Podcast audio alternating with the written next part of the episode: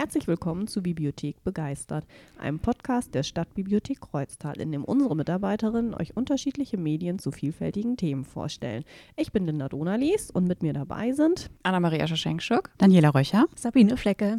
Genau, und weil bei uns gerade Kinder- und Jugendbücher, äh, ja, da ist alles magisch und zauberhaft und unglaublich beliebt. Deswegen hatten wir gedacht, wir schauen einfach mal, was wir so insgesamt in der Bibliothek zum Thema Magie und Zauberei finden. Und ich würde direkt mit dem ersten Buch starten. Das ist Der Spaziergang mit Hund von dem Sven Nordquist. Der ist bekannt durch seine Patterson und Findus-Reihe und auch durch die Mama Mu. Also hat so einen ganz eigenen Stil und ich finde, dieses Buch ist jetzt der Stil von ihm in Reinform. Die Idee ist, es gibt einen kleinen Jungen, den sieht man auf der ersten Seite und der nimmt den Hund vermutlich von seiner Oma mit und dann gehen die beiden los. Die setzen sich in einen Zug und ab da beginnt dann das Abenteuer. Die kommen durch total verrückte Gegenden, fahren durch eine Burg, sind in einem ganz merkwürdigen Zoo, bei einer Teeparty, wo die Teekanne aber selber ausschenkt und auch größer ist als die Menschen. Es gibt Landschaften wo riesige Vögel sind, eher so mittelalterlich angehaucht, die schießen mit Papierkugeln auf ihn. Ja, er ist im Dschungel, er läuft über eine Blaubeerbaumwiese. Die Seite fand ich auch ganz toll und es gibt unglaublich viel zu entdecken. Also auf jeder Seite, weil es mal kurios, mal realistisch ist, mal düster, mal eben jetzt hier mit dem Blaubeerbaum sattgrün und ja, manchmal hat man ganz wunderliche Figuren. Also ich finde es total gelungen für jedes Alter. Und auf der letzten Seite kommt der Junge dann eben wieder bei seiner Oma an und man kann sich fragen, ob das jetzt alles wirklich passiert ist oder nur in seiner Fantasie. Ja, also Spaziergang mit Hund von Sven Nordquist ist ein magischer Spaziergang, bei dem jeder seine Lieblingsseite findet und ausgiebig staunen und entdecken kann.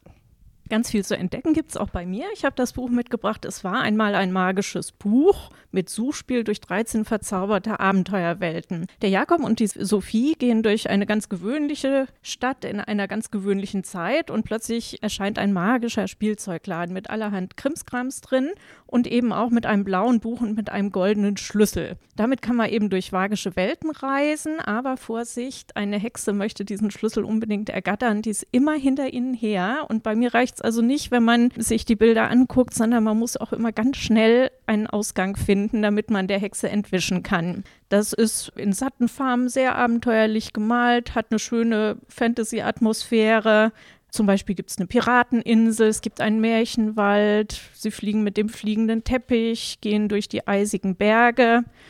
Und außerhalb dieser Suchaufgaben, die man machen soll, gibt es also auch immer noch massig andere Sachen zu entdecken. Und ganz hinten im Buch steht auch drin, du bist mit der Geschichte fertig. Fang noch mal von vorne an. Du wirst also noch unheimlich viele Dinge finden können. Im Märchenwald müssen sie zum Beispiel, damit die Elfen ihnen zeigen, wo das Tor ist, müssen sie äh, zehn Pilze finden. Also es ist so ein Beschäftigungsbuch. Und eigentlich ideal für Wetter, wie wir es gerade hier haben, Trägen oder für eine Urlaubsreise, wo die Kinder länger im Auto sitzen oder einfach auch mal gemütlich auf dem Sofa zu Hause. Auf jeder der Seiten tauchen übrigens auch noch, habe ich dann gemerkt, drei Mäuse auf. Die sind auch ganz putzig, ne? Genau, Lösungen gibt es hinten im Buch für so Leute wie ich, die schon mal äh, einen blinden Fleck haben. Und zum Schluss landen sie wieder in ihrer Stadt und es ist alles wieder wie zuvor.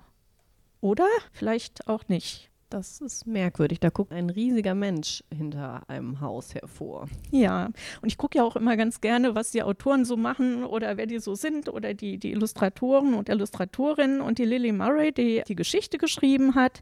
Ich zitiere jetzt mal, sie lebt heute in einer Hütte am Waldrand mit ihren zwei Kindern, einem heroischen Hund und einer seltsamen Auswahl anderer Tiere.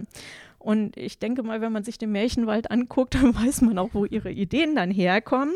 Illustriert wurde das Ganze von Katie Hickey, die ist noch ganz frisch von der Uni. Sie reist gerne und man merkt einfach in ihren Bildern auch, dass sie ihre zahlreichen Eindrücke äh, aus der Welt und aus Fantasiewelten gerne in ihre Sachen einfließen lässt. Okay, dann machen wir mit Zauberei hoch 3 weiter. Das ist ein Gesellschaftsspiel ab sechs Jahre, ist bei Pegasus Spiele erschienen 2016 und das war auch auf der Empfehlungsliste für das Kinderspiel des Jahres 2017. Ich finde, es ist eine mega coole Kombi aus Mitternachtsparty, wer das noch kennt. Das habe ich als Kind gespielt. Also Hugo, das Schlossgespenst, das verfolgt einen. Man muss sich in so Räume retten als Partygast.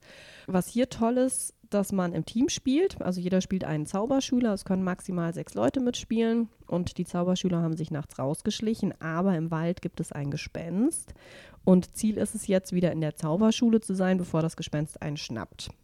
Das Gespenst ähm, startet ein paar Felder hinter den Zauberschülern und dann wird nacheinander immer mit drei Würfeln gewürfelt. Die zeigen Symbole, ein Zaubertrank oder ein Gespenst. Beim Zaubertrank darf man einen Schritt vorgehen, beim Gespenst darf das einen Schritt vorgehen. Und ansonsten muss man versuchen, die, die Symbole, die man gewürfelt hat, aufzudecken. Am Rand vom Spielfeld sind nämlich Karten, und ja, muss man sich halt merken, wo welches Symbol ist. Und das spielt man dann eben gemeinsam. Und dann können eben auch schon ganz kleine mit sich ne, irgendwie ein Symbol merken und das machen. Das Gespenst wird mit der Zeit immer schneller. Und die letzten Stufen zur Zauberschule, die muss man dann ganz alleine erklimmen. Also da darf dir niemand mehr helfen, weil da muss man ganz leise sein, damit niemand hört, dass man sich wieder in diese Zauberschule zurückschleicht. Ja, ich fand bei Zauberei hoch 3 total schön, dass es einmal jeder für sich irgendwie spielt, aber trotzdem alle zusammen als Team. Also wenn einer gefangen wird vom Gespenst, haben auch alle verloren.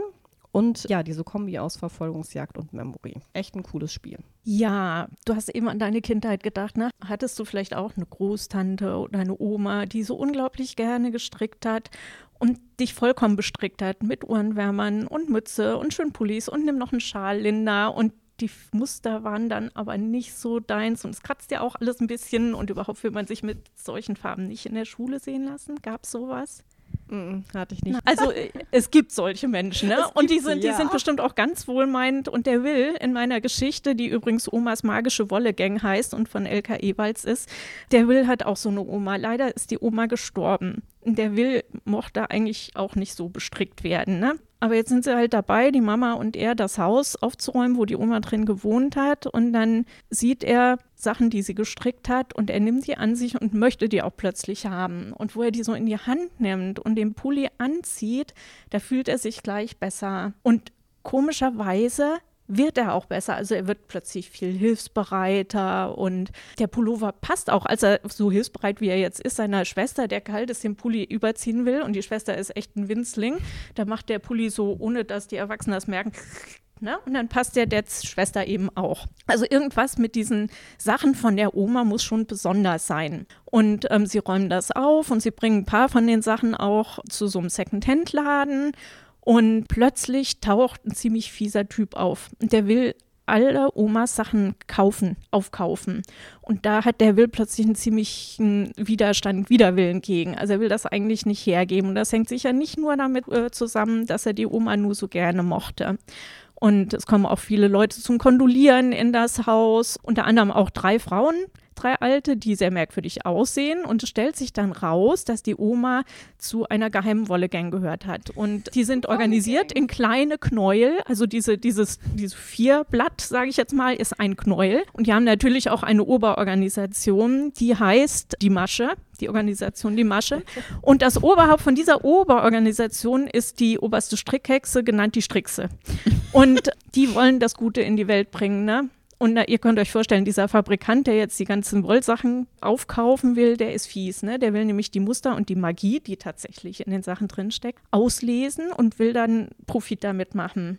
Und das darf natürlich überhaupt nicht sein. Jetzt ist das Problem, dass dieses Knäuel nicht mehr genug magische Wolle hat.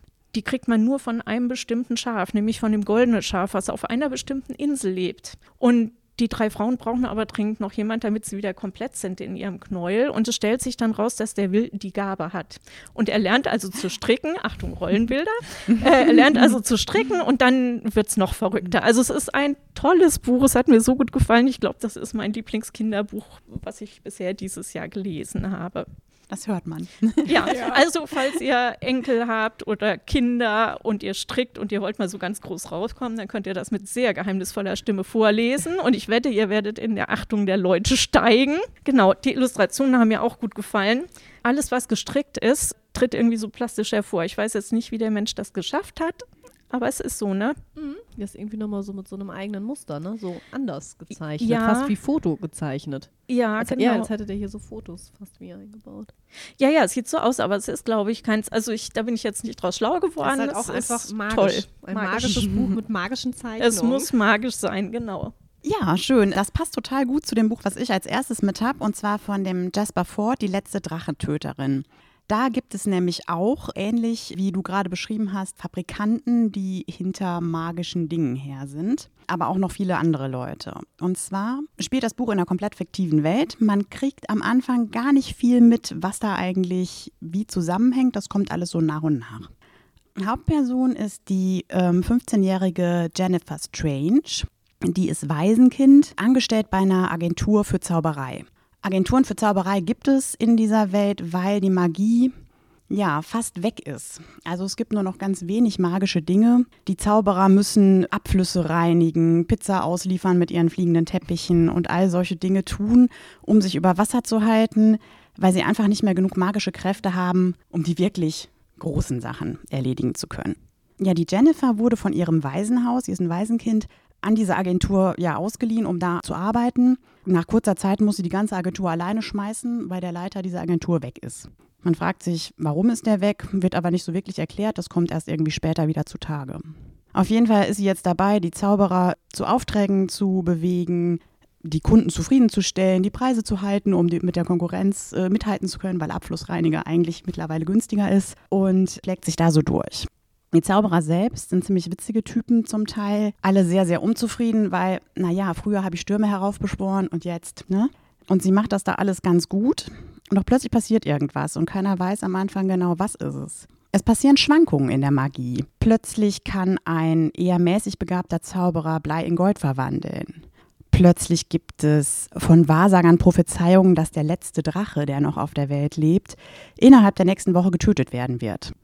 Und zwar von der letzten Drachentöterin. Ja, und ganz plötzlich wird dann klar, dass die Jenny was damit zu tun hat. Und es wird auch klar, sie ist tatsächlich die Drachentöterin. Das passt ihr jetzt gerade gar nicht so, weil äh, sie ist eigentlich jetzt nicht der Typ, der irgendwelche Drachen oder anderen Leute umbringt. Sie hat auch ein bisschen die Sorge, wenn der Drache dann mal tot ist, was ist dann mit der Magie? Ist die dann ganz weg? Sie würde eigentlich viel lieber mal losziehen, das macht sie dann auch, den Drachen kennenlernen und mal mit dem reden. Das reicht aber leider nicht, denn in der Woche, die jetzt noch vor ihr liegt oder vor dem Drachen, passieren so viele Dinge, die zum Teil skurril, zum Teil ganz verrückt sind und es bildet sich um das Drachenland. Es gibt also in dieser Welt ein geschütztes Drachenland, wo der Drache lebt. Eine riesige Menschenansammlung von Leuten, die Bindfäden und kleine Stöcke dabei haben, weil wenn der Drache tot ist, dürfen die in das Land und wollen das dann besetzen. Und nicht nur die kleinen Leute wollen das, sondern die Könige wollen das und die großen Unternehmen wollen das. Und ähm, Jenny ist jetzt die Einzige, die in das Land kann, um mit dem Drachen zu reden und zu gucken, das irgendwie zu lösen. Und das schreibt sie ganz schön. In den folgenden Tagen erschien mein Gesicht auf T-Shirts, Buttons, Gedenktassen und Postern. Ich machte Schlagzeilen und trat im Fernsehen auf. Zwei Leute versuchten mich zu töten, mir wurde mit Gefängnis gedroht und ich erhielt 16 Heiratsanträge. Also da ist richtig was los, das ist so typisch britisch. Alle machen einen riesen Hype. Wie es dann ausgeht, erzähle ich nicht, das wäre arg gespoilert, aber Jenny kriegt das hin, sie zieht ihr Ding durch und schafft es, eine Lösung zu finden, wobei die Lösung auch ein bisschen der Drache findet. Aber es gibt dann echt ein wirklich überraschendes Ende und super. Ganz witzig, ich habe das Buch gerade bei uns aus dem Regal gesogen und wir hatten das schon mal auf unserer unser Tippliste, wo unsere Nutzerinnen Kommentare abgeben können. Ich weiß, ein Kommentar, der hier noch auf dem Buch aufgebeppt ist, ist von uns, aber einer ist, glaube ich, auch von einer Nutzerin. Ich lese einfach mal vor. Eine ist schön, schräg und witzig und das andere Fantasy vom Feinsten, skurril und witzig. Ab zwölf Jahren. Altersangabe würde ich auch so sehen, aber ist durchaus auch was für Erwachsene. Ist unglaublich viel in dem Buch. Also Jasper Ford hat ganz viel verrückte, skurrile Ideen, hat eine ganz tolle Sprache und es ist auch immer so ein bisschen mit Hintergrund. Ne? Also es gibt da zum einen die Weisen, es gibt die Konzerne, es gibt viele verschiedene Könige in diesem Reich was übrigens die Ununited Kingdom sind. Und das ist so eine ganz komplexe Welt. Man muss sich ein bisschen darauf einlassen, weil man am Anfang noch nicht weiß, wo man landen wird, aber es macht unglaublich viel Spaß. Also der eine Kommentar war ich. Das hat mir so gut gefallen. Ich habe so gelacht bei dem Buch. Der hat auch einen wirklich guten Blick so auf die Gesellschaft, ne? Genau. Generell. Also da sind ganz mhm. viele Dinge, wo man denkt, ja, stimmt. Und du hast mir jetzt gesagt, da gibt es Fortsetzungen von. Das Richtig. hatte ich nicht gemerkt. Wie mhm. kann ich ohne diese Fortsetzungen gelebt haben? Genau, ja. deswegen fiel es mir auf. Ich habe durch Zufall in der Online gefunden. Es gibt vier Bände insgesamt und drei sind schon auf Deutsch erschienen. Ja, wissen wir, was Sabine gleich macht. Erstmal bestellen. Das heißt gleich, ich gehe jetzt. Dann machen wir jetzt aber einen größeren Sprung. Für die Altersgruppe ab 14 habe ich ein Buch mitgebracht von Elizabeth Acevedo. Es heißt Soul Food. Es handelt von Emoni, die ist 17, geht noch zur Highschool und ist alleinerziehend. Sie hat eine dreijährige Tochter. Sie lebt in Philadelphia bei ihrer Oma. Die Mama ist tot, der Papa hm, verschwunden und sie muss sich halt ziemlich, ja, durchkämpfen. Sie jobbt in einem Burgerladen. Oma passt, während sie in der Schule ist, auf das Kind auf. Also schon, die Restfamilie ist schon sehr, sehr liebevoll und arbeitet schon sehr zusammen. Die Leidenschaft von Emoni ist Kochen und das Experimentieren mit Gewürzen. Ich meine, in dem Burgerladen kann sie das jetzt nicht so richtig ausleben, aber in der Highschool wird ein Kurs Culinary Art mhm. angeboten äh, mit einem einwöchigen Aufenthalt in Spanien. Und das wäre natürlich genau ihr Ding. Sie arbeitet noch härter, um sich das ermöglichen zu können. Und da sieht man auch schon so ein bisschen den Zwiespalt. Also die Emoni ist eine tolle Mutter. Die opfert sich wirklich auch für ihr Kind auf und versucht, die Schule noch zu schaffen und versucht, noch Geld ranzuschaffen schaffen. Aber sie wird im Laufe des Buches auch merken, welche Wünsche und Bedürfnisse sie einfach hat. Und sie wird versuchen, das miteinander zu kombinieren. Sie schafft es dann tatsächlich auch zu diesem Kurs hinfahren zu können.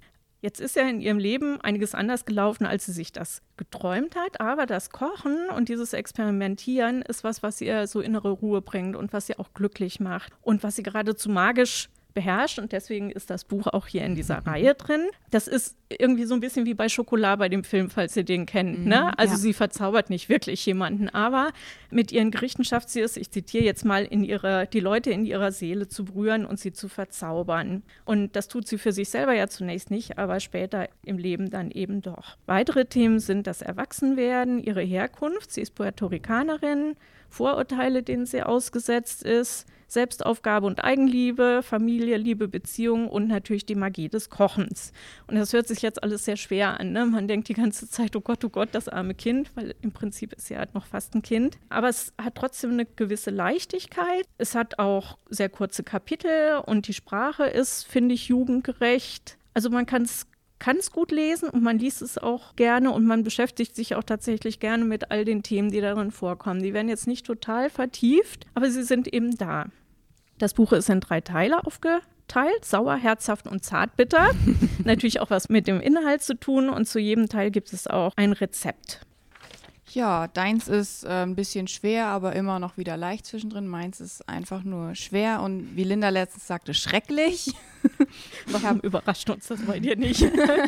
ich habe im Zeichen der Mohnblume von RF Kuang mitgebracht und im ersten Teil die Schamanin geht es um äh, Fang Runen die Rin genannt wird. Und sie ist ein Waisenmädchen, die bei Adoptiveltern aufwächst. Und ihre Eltern sind, also ihre Adoptiveltern sind Opiumhändler. Und das ist auch so das Einzige, was es halt um sie herum gibt. Armut, Drogensucht, Ödnis, sonst nichts. Und sie möchte halt aus diesem Leben unbedingt ausbrechen. Und um das zu schaffen, möchte sie an der Eliteakademie Sinnegard aufgenommen werden, lernt dafür jahrelang, damit sie halt diese Prüfung besteht und wird dann tatsächlich auch aufgenommen. Ja, und da ist sie dann halt aber auch wieder so die aus dem Süden, die mit der viel zu dunklen Haut, die, die halt bei den ganzen Opiumleuten herkommt und niemand will eigentlich wirklich was mit ihr zu tun haben. Dann darf sie auch nicht mehr am Kampfunterricht teilnehmen und sitzt dann jetzt da so, okay, also sie ist jetzt an der Akademie, aber niemand will sie unterrichten.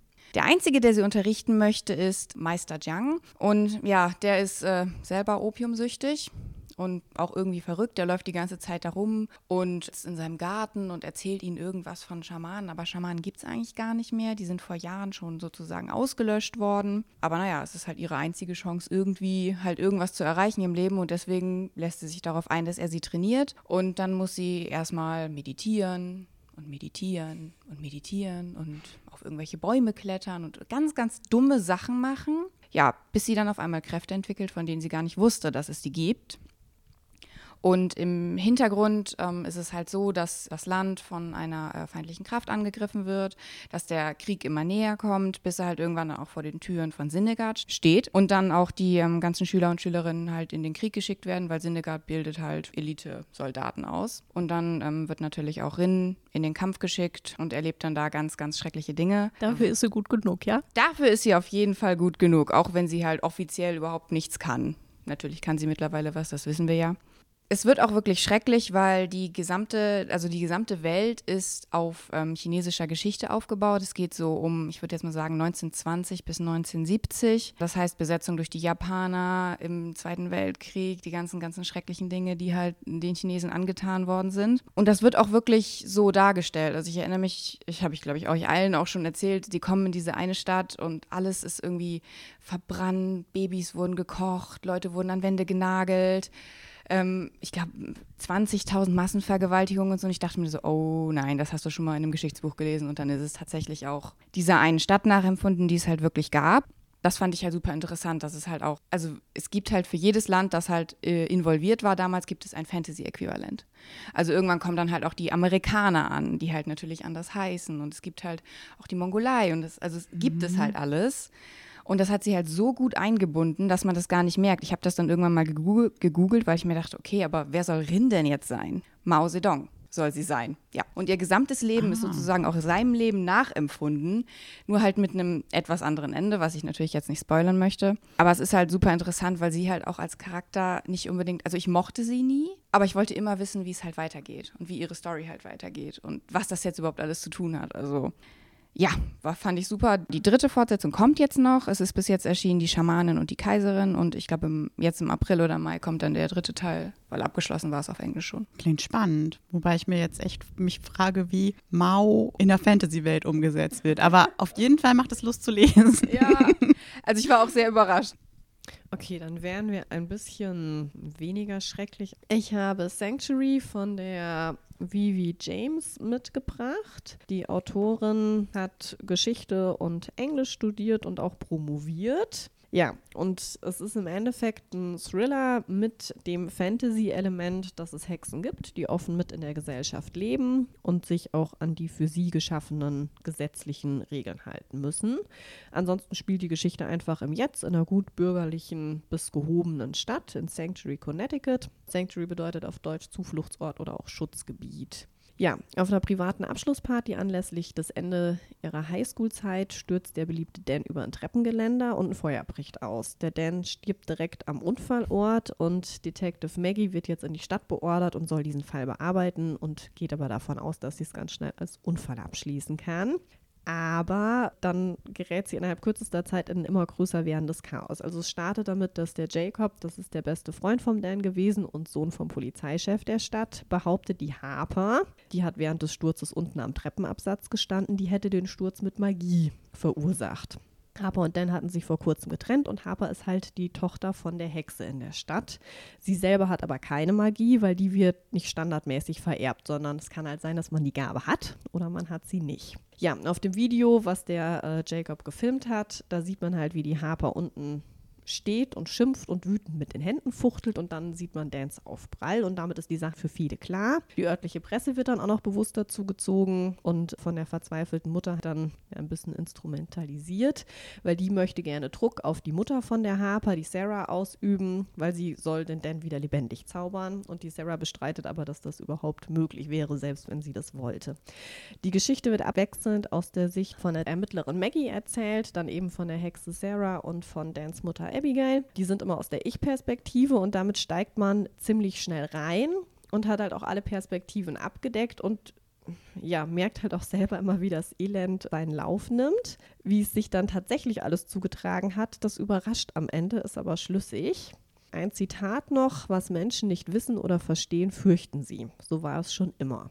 Ja, also dieses Angst und Misstrauen in dem Ort, die werden halt relativ schnell zu offenen Anfeindungen, zum größten Teil eben bewusst von der Abigail geschürt. Und die Gründe, warum wer wie handelt, die arbeitet die Autorin total toll raus und auch nachvollziehbar. Also meistens soll jemand Geliebtes oder man selber beschützt werden. Und es geht aber auch um Rache, um Erpressung. Ja, es werden Tatsachen verschwiegen, Dinge angedeutet, gehetzt. Also es ist ein echter Page-Turner und leider auch realistisch, ja, wie schnell sich eben so angebliche Fakten verbreiten, aus Misstrauen dann Hass wird und dieser ganze Ort sich spaltet. Und das Finale, das wird dann richtiger Showdown, ist aber leider auch vorstellbar. Ja, weil einfach, ne, so ein Mensch im Mob ist zu viel, zu viel fähig. Ja, ich finde Sanctuary ist ein mega spannender und gleichzeitig auch erschütternder Roman. Ja, dann mache ich weiter. Ich habe noch von Kevin Hearn Tinte und Siegel dabei. Zunächst mal, wir haben das Buch nicht real in der Bibliothek, nur in der Online, nur sage ich, aber trotzdem kann man es da sehr schön lesen. Das ist eine neue Serie von Kevin Hearn und der ist relativ bekannt durch die Chronik des eisernen Druiden. Das gibt es auch in der Bibliothek als tatsächliches Buch. Ich wusste allerdings nicht, als ich es angefangen habe zu lesen, dass die Chronik des Siegelmagiers, wie jetzt die ganze Reihe heißt, wo Tinte und Siegel der erste Band ist, im gleichen Universum spielt wie der Druide. Das heißt, Fans, die das gut kennen, werden jetzt vielleicht mir nachsehen, dass ich manches anders empfunden habe, weil ich jetzt in der Recherche festgestellt habe, dass manches schon mal vorkam oder ein bisschen anders und ich vielleicht andere Sachen anders verstanden hätte. Ich finde aber, das Buch war auch eigenständig total gut zu lesen, spannend, lustig und interessant und es hat mir nicht gefehlt, dass ich nicht die Vorgeschichte kannte. Aber jetzt die wichtigste Frage für alle Druiden-Fans, ist Oberon auch dabei? Oberon ist auch dabei. Ich musste allerdings auch nochmal suchen, weil ich es auch erst gelesen habe, weil er fällt einem Neuling kaum auf. Der Droide Atticus und Oberon treffen die Hauptperson dieses Buchs hier mal äh, zwischendurch in einem Café und die unterhalten sich ein bisschen. Hat mit der aktuellen Geschichte eigentlich nicht wirklich viel zu tun. Zur aktuellen Geschichte, also es ist eine klassische Urban Fantasy, also es spielt in der realen Welt, in der aber fantastische Dinge drunter, drüber und daneben liegen. In diesem Fall sind es ja eigentlich sämtliche Götterwelten. Also es spielt in Glasgow, das heißt hauptsächlich sind hier die irischen und schottischen und äh, keltischen Gottheiten neben ihren, mit ihren ganzen Feen, Kobolden, Banshees und sonstigen Wesen beteiligt. Aber auch global gesehen kommen eigentlich alle äh, irgendwie mystischen Wesen, kommen nicht vor, aber sind da. Hauptperson ist der Siegelmagier Al McVarish, der ist ein ja schon etwas älterer Herr, ist so ein bisschen dargestellt wie Hercule Poirot, also mit großem gepflegtem Schnurrbart und schickem Anzug, der so ein bisschen äh, gentlemanmäßig da durch die Gegend stapft. Und seine Fähigkeit und seine Aufgabe ist eigentlich die Welten der Menschen, die ja von dieser ganzen Magie gar keine Ahnung haben, und die Welt der Feenköniginnen und anderen äh, Gött Gottheiten ja die Ordnung aufrechtzuerhalten. Also er ist sowas wie Notar. Er überwacht also, dass die Verträge, die irgendwann mal von irgendjemandem geschlossen worden sind, äh, eingehalten werden, sorgt dafür, dass äh, Feenwesen, die sich unerlaubt in die Menschenwelt geschlichen haben, wieder zurückgehen und dass die da keinen Quatsch anrichten. Oder wenn die Quatsch angerichtet haben, bringt er das wieder in Ordnung. Und das macht er, das ähm, wird dann der Titel aufgegriffen, mit sogenannten magischen Siegeln. Also der hat tausende von Tinten und Tinkturen und damit malt er dann mit irgendwelchen ganz speziellen Federn kleine Dinge auf Papier, die man sich so ein bisschen vorstellen kann und die entfalten dann ja magische Wirkung. Das ist ganz interessant erzählt und es ist auch sehr ausführlich erzählt. Manchmal denkt man sich, ja, gut, hätte jetzt auch gereicht, du sagst mir, was bewirkt es, aber dadurch wird halt die ganze Atmosphäre halt äh, übertragen. Ja, der L, der wird jetzt so in die Geschichte geschmissen, indem er gerufen wird, weil sein Lehrling wird tot aufgefunden. Und wie sich herausstellt, ist das schon der siebte Lehrling. Wie Der tot aufgefunden wurde. Der tot aufgefunden Oh. wurde, genau. Das ist ärgerlich, weil eigentlich möchte er Keine sich Lehrstelle gerne mal, genau, eigentlich möchte er sich gerne nämlich zur Ruhe setzen und hätte mal gerne jemanden fertig ausgebildet, aber jetzt ist es schon der siebte. Das kommt ihm komisch vor. Und als er dann in der Wohnung ist, also er hat da auch wieder so ein Siegel, da kann er der Polizei glaubhaft mit versichern, dass er jetzt hier hingehört und auch mal mitermitteln darf. Und da findet er in der Wohnung einen Hobgoblin. Der ist eingefangen worden von diesem Lehrling anscheinend. Und der erzählt ihm dann, dass da auch noch eine Fee gewesen ist und insgesamt dieser Lehrling wohl magische Wesen aus der Feenwelt angelockt hat, gefangen genommen hat und weiterverkauft hat. Klassischer Menschenhandel, nur halt mit Feenwesen, also auch unter Vorspiegelung falscher Tatsachen angelockt. Und ja, das ist natürlich, was gar nicht geht und sämtlichen Verträgen zuwiderläuft. Und es wird auch ganz schnell klar, dass dieser Lehrling das nicht mit der magischen Kraft machen konnte, die er schon gelernt hat, sondern da muss mehr dahinter stecken. Ja, jetzt ist halt dieser Hobgoblin da, der halt so ein na, typischer wilder Kobold ist und auch ein bisschen schwer zu bezähmen. Ähm, und den kann er jetzt nicht einfach laufen lassen, also nimmt er den einfach mal spontan in seinen Dienst und die zwei machen sich jetzt auf die Suche zum einen nach den verkauften Feenwesen und auch wer dahinter steckt.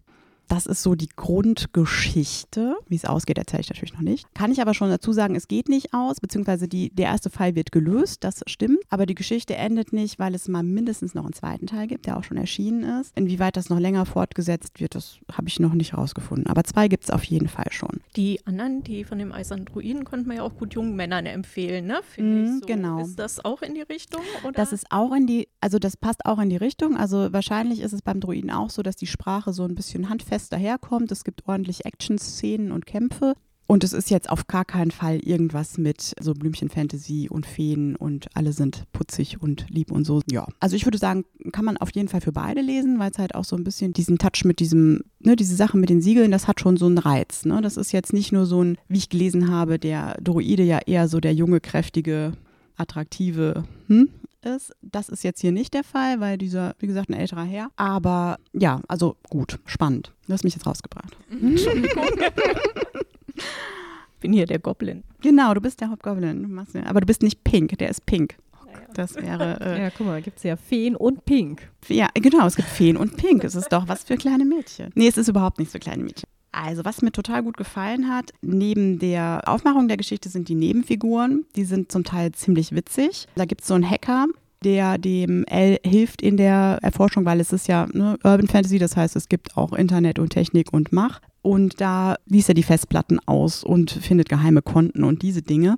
Und dieser Typ, der ist genauso, wie man sich diesen Kevin Hearn, wenn man das Autorenfoto sieht, vorstellt. Also so ein etwas kräftiger, beleibter, glatzköpfiger Typ, der sitzt in einem dunklen Keller, hat aber in dem dunklen Keller neben seiner ganzen Computerausstattung eine riesen Bar mit verschiedenen Craft-Bieren und Whisky und Gin-Sorten. Also man denkt sich so, okay, Kevin Hearn würde da jetzt auch sofort einziehen wahrscheinlich.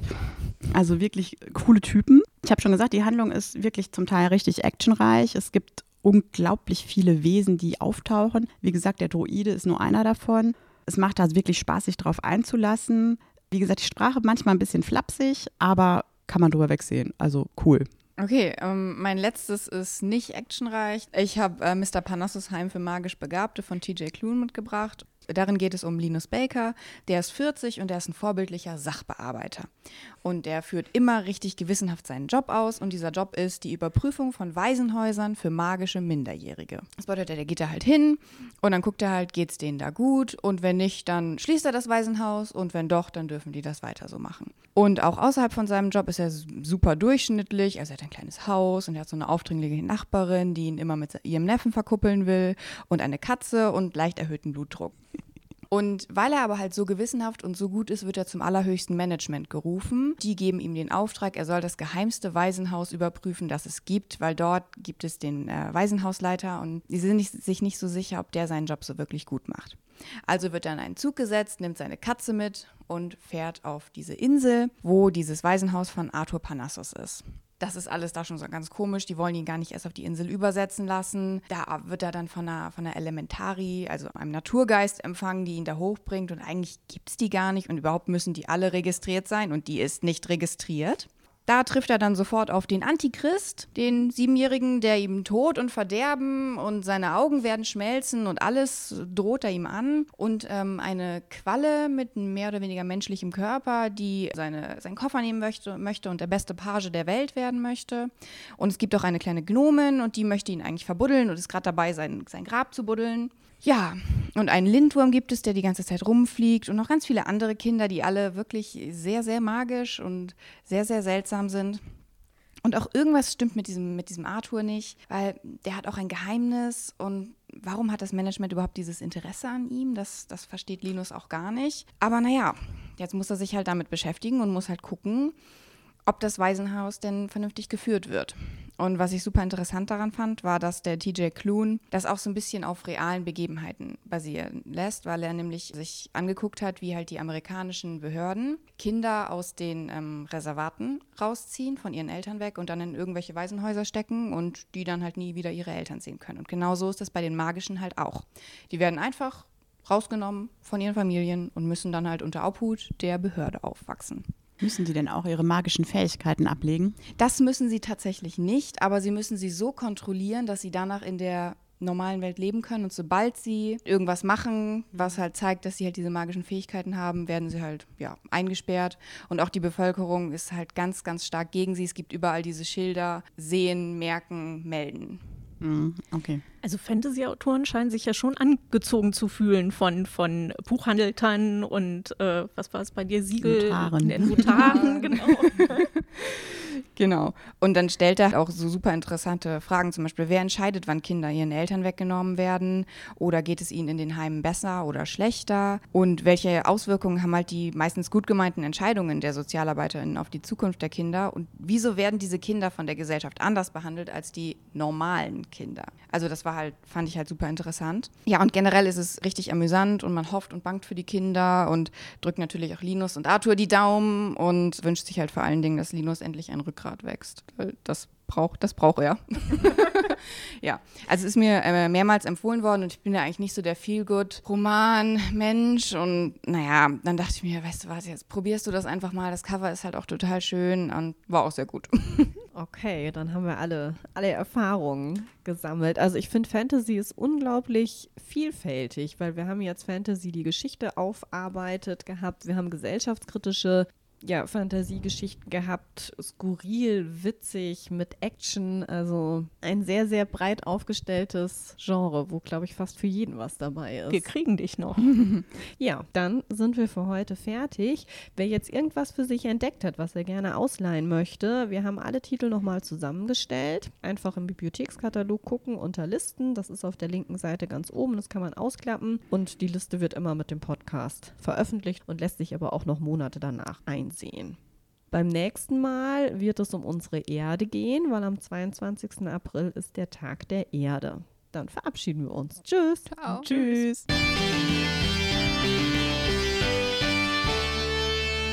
Und natürlich dürft ihr nicht vergessen, uns auf Social Media zu folgen. Stadtbibliothek Kreuztal auf Facebook und auf Instagram. Wir posten Sachen aus dem Bibliotheksalltag, weitere Medientipps und natürlich auch Veranstaltungshinweise und auch ganz, ganz viel für unser Jubiläum, das jetzt am 20. bis 22.05. ist, weil die Bibliothek wird nämlich am 20.05. 25 Jahre alt. Bis dann!